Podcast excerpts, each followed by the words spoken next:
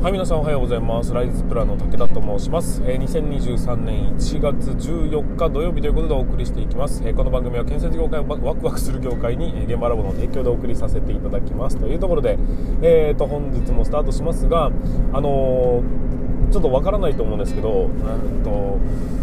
作業着が変わったんですよ。あの僕なんでしょうね。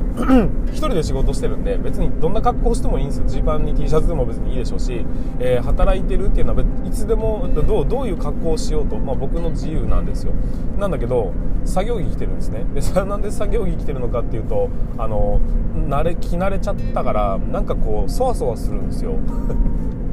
分かりますかねこの感覚。一応まあ社会社会人になって17年間作業着を着続けて生きてきたわけですよ。そうすると仕事をするイコール作業着みたいな感覚になるのと、まあ、着やすいのもありますしね作業着って、まあ、スーツみたいにこう堅苦しくないっていうのもあるんで、まあ、作業着を着るようにしてるんですよ。でそのあの一つ選んだその時にま何を着ようかなと思った時に、まあ、たまたまその時に手を取ったかっこいいなと思う作業着をずっと着てたんですがそれが廃盤になりまして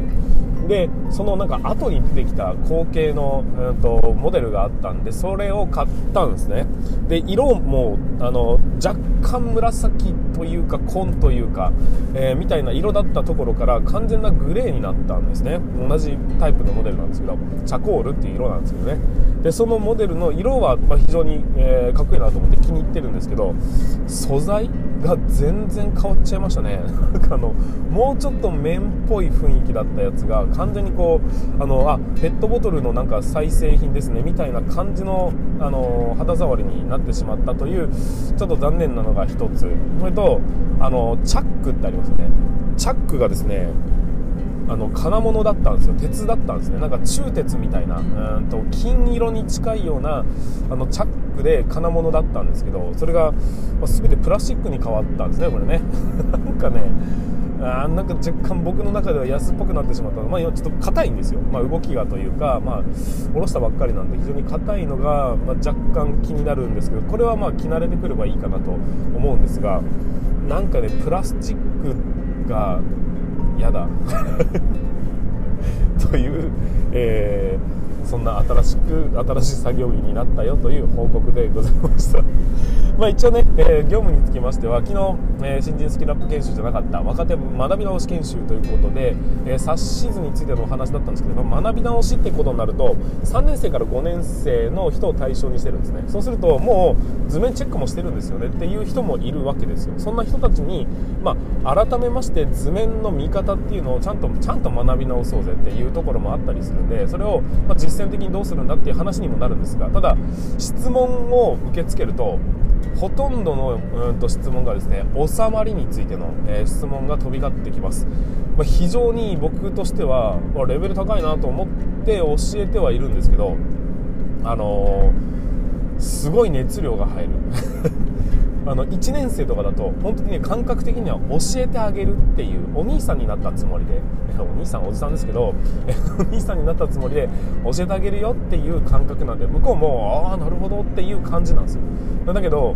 えー、っと3年生4年生5年生になってくると結構ね対等な部分があったりして本当に聞きたいんですこれ業務でみたいな。えガチンコの質問が飛んできたりするのが非常に面白いなっていうふうに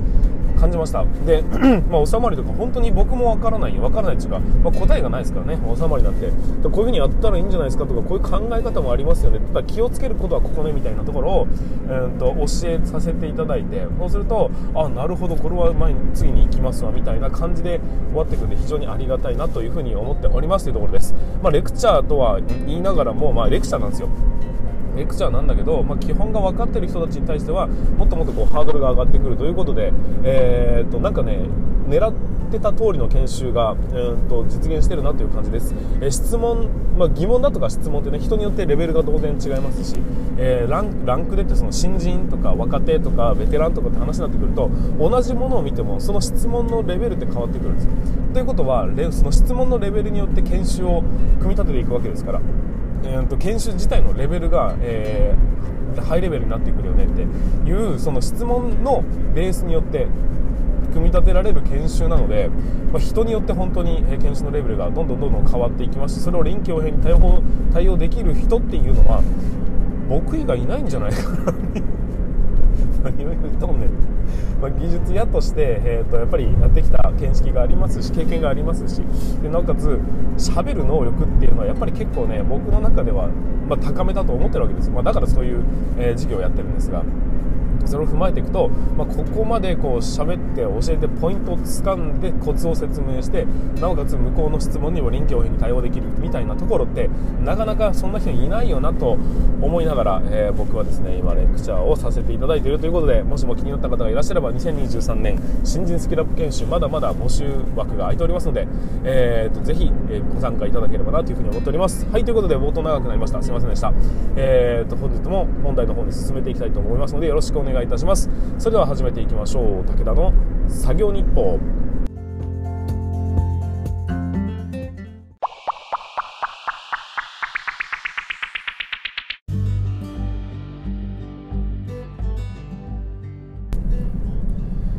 はい皆さんこんにちは。ライズプラン武田と申します。建設業を持ち上げて楽しい仕事にするために YouTube チャンネル建設業を持ち上げる TV を運営したり現場ラボというサイトでは若手の育成働き方改革のサポートをしたりしております。この番組では建設業界のさまざまな話題や部下育成の話働き方改革の取り組み仕事力を上げる考え方などなど車で運転する空き時間を使って を使ってお送りさせていただいております。なので、え多少の雑音につきましてはご容赦いただきたいというふうに思います。ということで、えー、久しぶりに噛まずにいけるかなと思ったんですけども、えー、最後の最後で噛んでしまいました。ということでごめんなさい。はいということで本日の本題に進めていきますが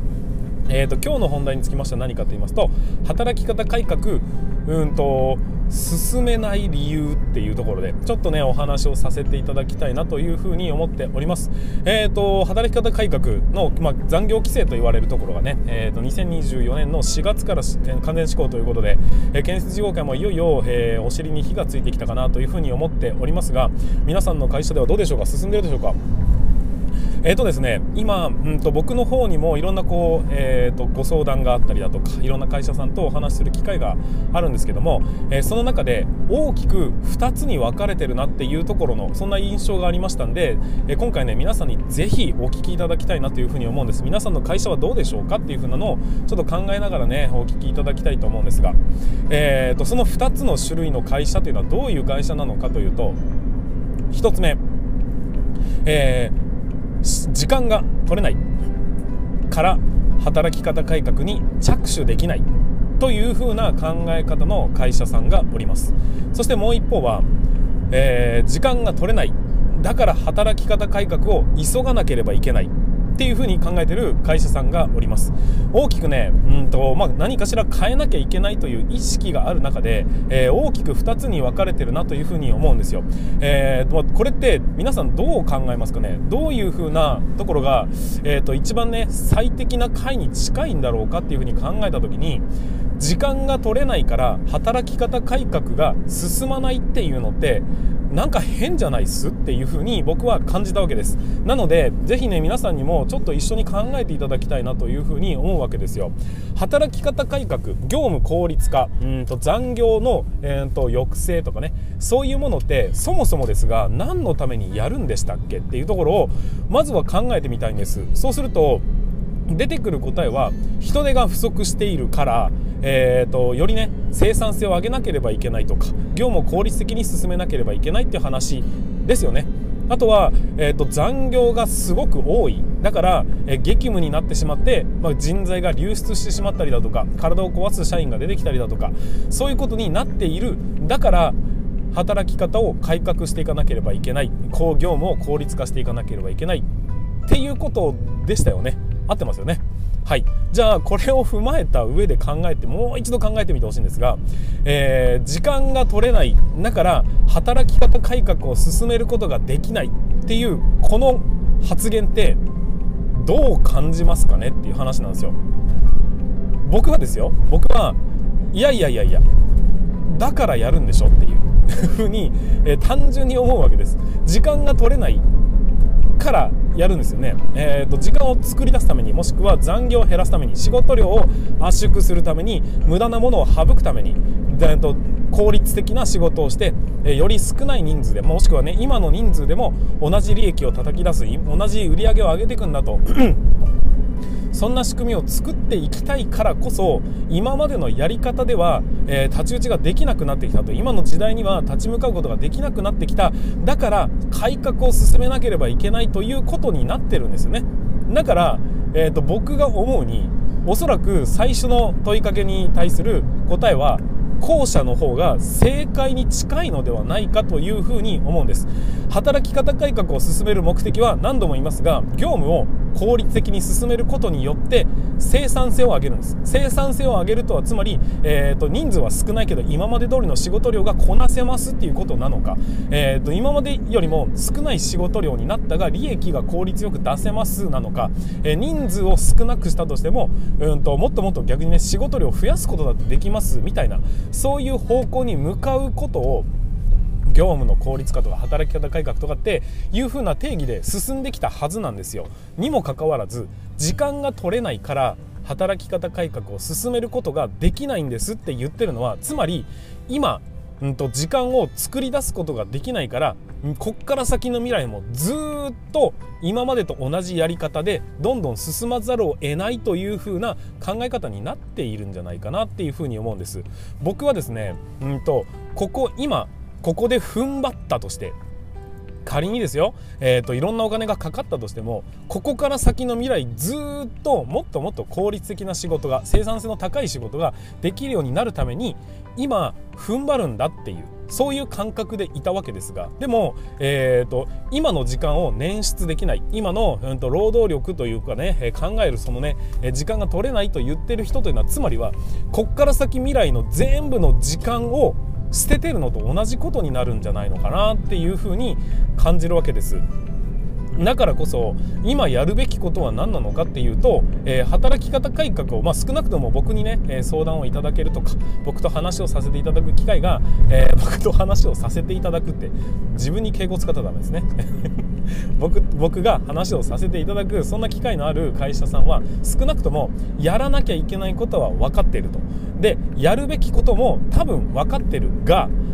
なかなか一歩進められない理由は時間が取れないからだっていうふうに言うんですよ。いやいやそれをやってしまうと結局1ミリも前に進まないまま今の状態がずっとこれから先も続いていくってことになるじゃないですか。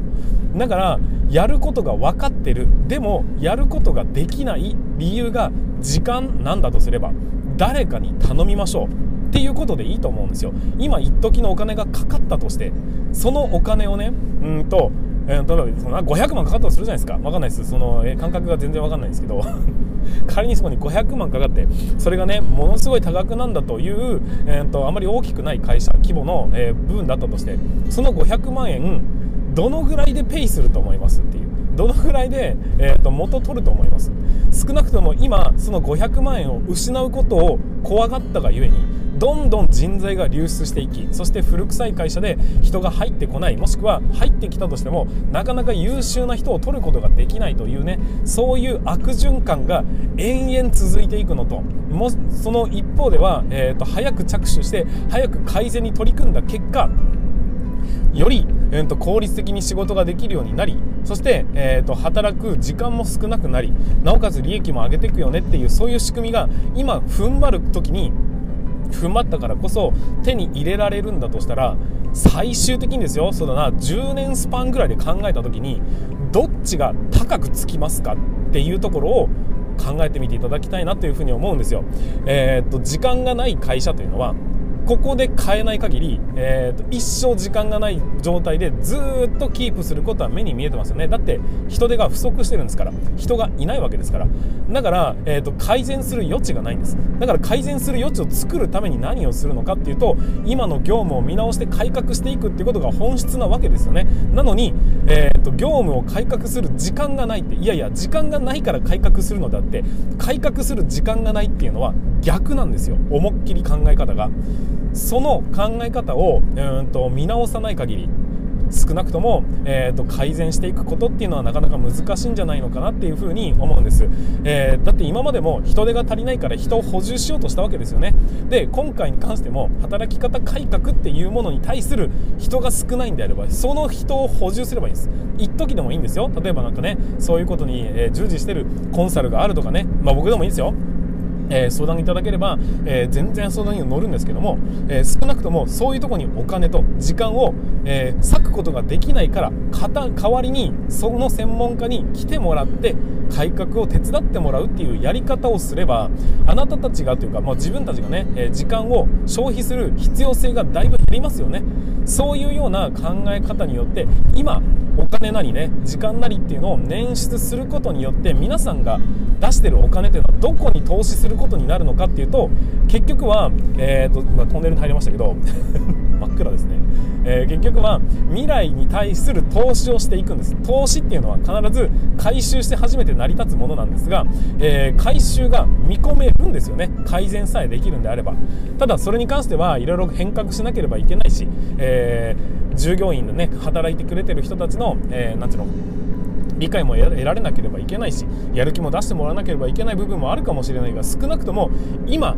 一時大変かもしれないが結局未来ずっとこれから先楽になるんですよっていう施策がその中で打ち出すことができるんであればその投資安くないんかなって安くないかなって思うんですよ。もっともっと,、えーと今の状態でずっと続けて苦しい思いをし続けることに関して、えー、そっちの方がいいという風な選択をするんであれば別にそれは止めはしませんが、えー、少なくとも業務を改革するということは目的は業務を減らすもしくは効率的に仕事ができるようにするっていうことなのであれば今のだ今そこでね踏ん張れないということはつまりずっとその辛い思いをし続けるってことになるんじゃないかなっていうふうに思いましたんで、えー、今回ねそんなお話をさせていただきました、えー、今このタイミングなんです。あの働き方改革とかねその残業規制が始まる2024年に向けてうん、と動き出すぞっていう口実をようやく建設業界はお尻に火がついた状態ではありますが手に入れたんです。ここで動き出す会社と動き出さない会社っていうのに大きく二分二分します。この二分はするのはその二分は何かっていうと一番最初に言ったそのために時間を割くのか割かないのか、えー、効率化をするために時間が取れないというのか効率化をするしなければいけないから、えーもっと早く動かなきゃいけないというふうに感じるのか。それはね、えー、皆さんの会社の皆さんの空気、えー、会社、えー、感覚次第だなというふうに僕は感じておりますと。いうところでございます。ということで、え本日につきましては、えーと、働き方改革をやらない理由みたいなところについて、えお話をさせていただきました、え本日も最後までご視聴いただきまして本当にありがとうございます。また明日の放送でお会いいたしましょう。それでは全国の建設業の皆様本日もご安全に。ということで、えー、ここからは現場ラボアカデミーの現アカデミー向けの、えー